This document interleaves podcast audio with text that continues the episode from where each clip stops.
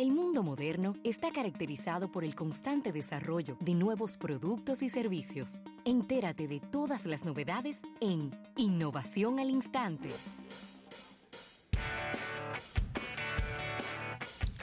Bien, vamos a agradecer a la Presidencia de la República por estas innovaciones al instante. Atención Carlos, atención Claudio. Y yo creo que este estudio que se realizó en Argentina no está muy lejos de la realidad latinoamericana. Y quiero la ponderación de ustedes, ya que sé que siempre están hurgando de qué están estudiando y qué quieren estudiar los niños. Y es que en Argentina un estudio revela que el 56% de los niños quiere ser programador o estar ligado a la tecnología como estudio. Oigan esto. Hoy, hoy en día existe un alto interés de los más pequeños por los robots, por los dispositivos, por las redes sociales, por el tema de multipantallas.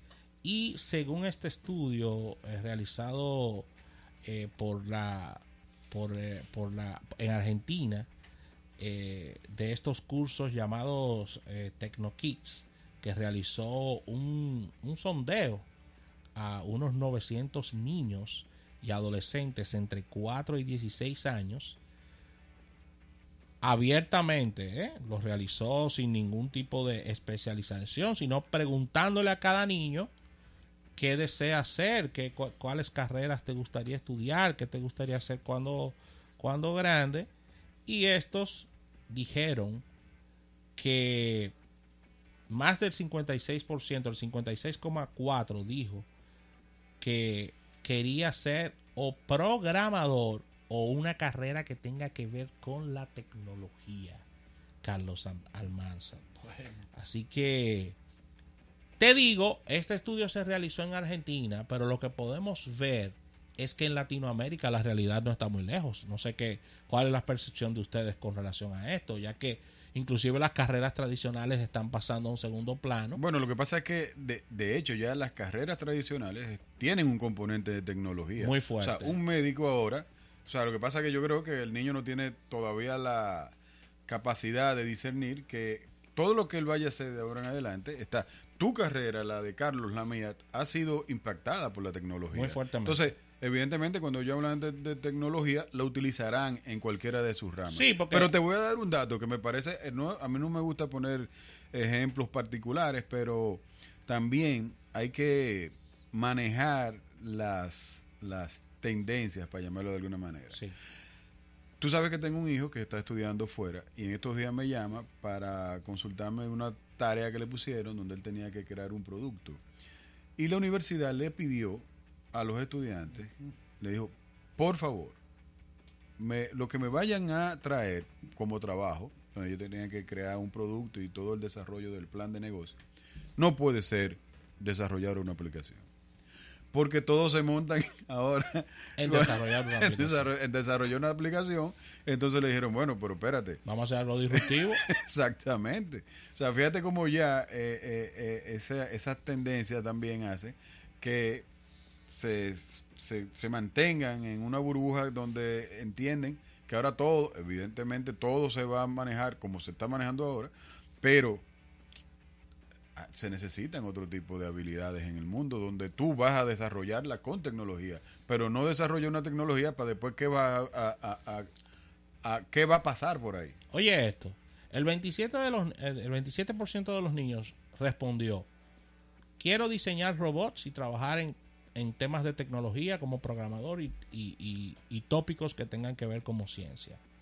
El 30%, atención Carlos Almanzar y Claudio Irujo, quieren ser futbolistas o deportistas profesionales. Es decir, que entre ser futbolista en Argentina y deportista profesional, solo hay un 3% de diferencia con relación a que yo quiero tener una carrera que tenga que ver con tecnología. O sea, está en Argentina esto es increíble este dato.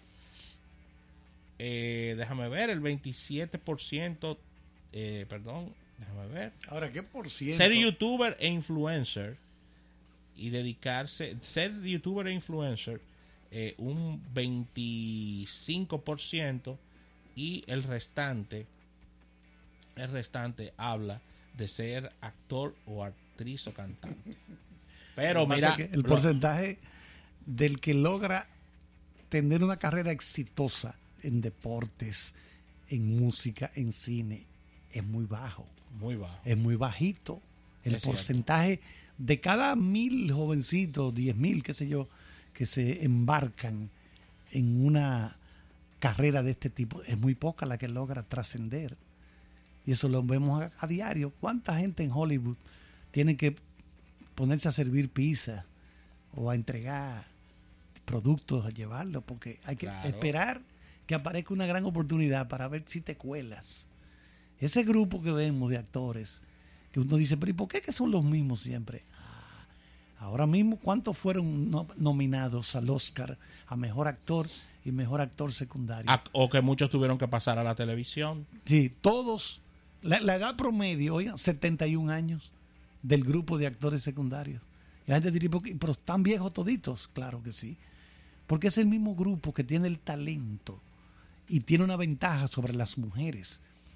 Una mujer de 50 años ya, que es una mujer que está joven todavía, Claro. sí, con su, su talento, Como que dicen ahora, los, los segundos 40. Los Exacto. segundos Los segundos 40. todavía tiene la inteligencia. Los segundos 30. que Los no- segundos 30. Que, que ya... Ah, pues estamos bien. Por- pero ¿por qué a la mujer se le hace más difícil permanecer haciendo cine después que llega a 50 años, principalmente en Hollywood? Bueno, si es muy, muy talentosa como Meryl Streep, hay que. Espérate. Abran, abran, que llegó Meryl No, Streep. tú estás hablando de la mejor. Exacto. Ah, porque tuve un hombre de 75 años actuando. Bueno, va a cumplir 80 este año Al Pacino y sigue actuando. Al Pacino va a cumplir O 80. 79 tiene.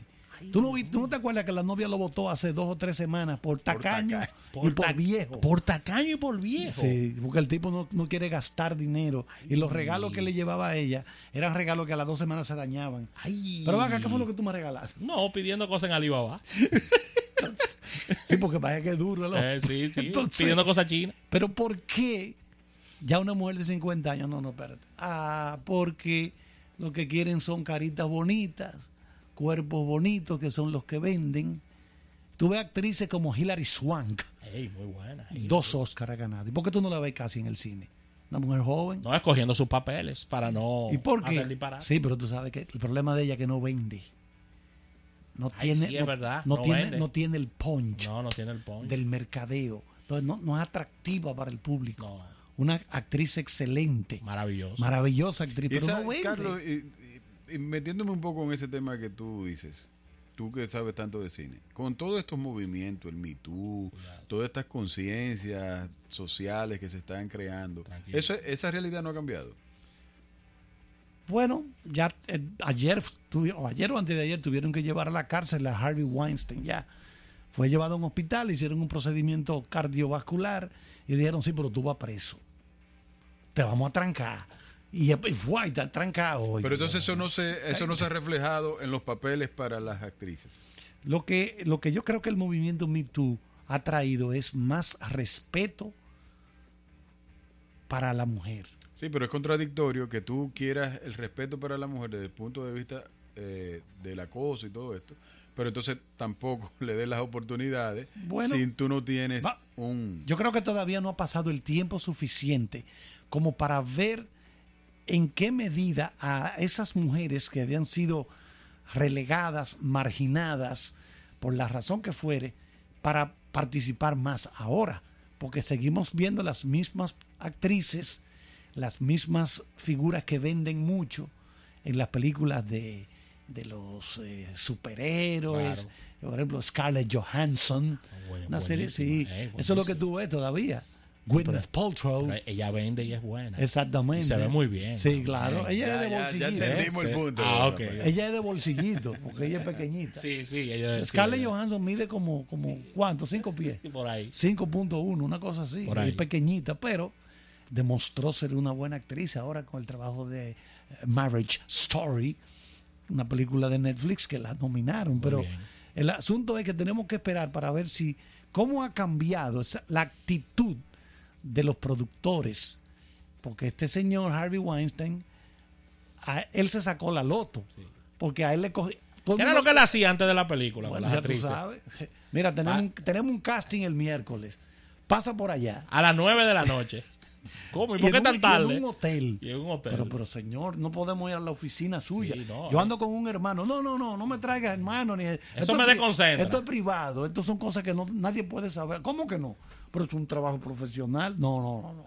Entonces ya todo el mundo, todo el mundo que quiere el trabajito, tenía que plegarse ante las exigencias de esta clase de personas. Sí. Ahí está otra vez la, la que destapó el lío, eh, que es eh, Rose McGowan. Sí, dice ella, bueno, la carrera mía se fue por el derricadero, pero estoy contenta porque por lo menos a este señor le estamos dando un ejemplo. Va está preso, ¿eh? No le vale de que, que no, que la presión alta. Y no fueron 25 que le cantaron. ¿Cuánto fue que le cantaron? Viaje- Yo creo que el día un viaje de años, Yo güey. creo que le van a ratificar el día 14. A pesar de la batería de abogados que se buscó. No, yo imagino el dinero que, la que batería de abogados que se buscó.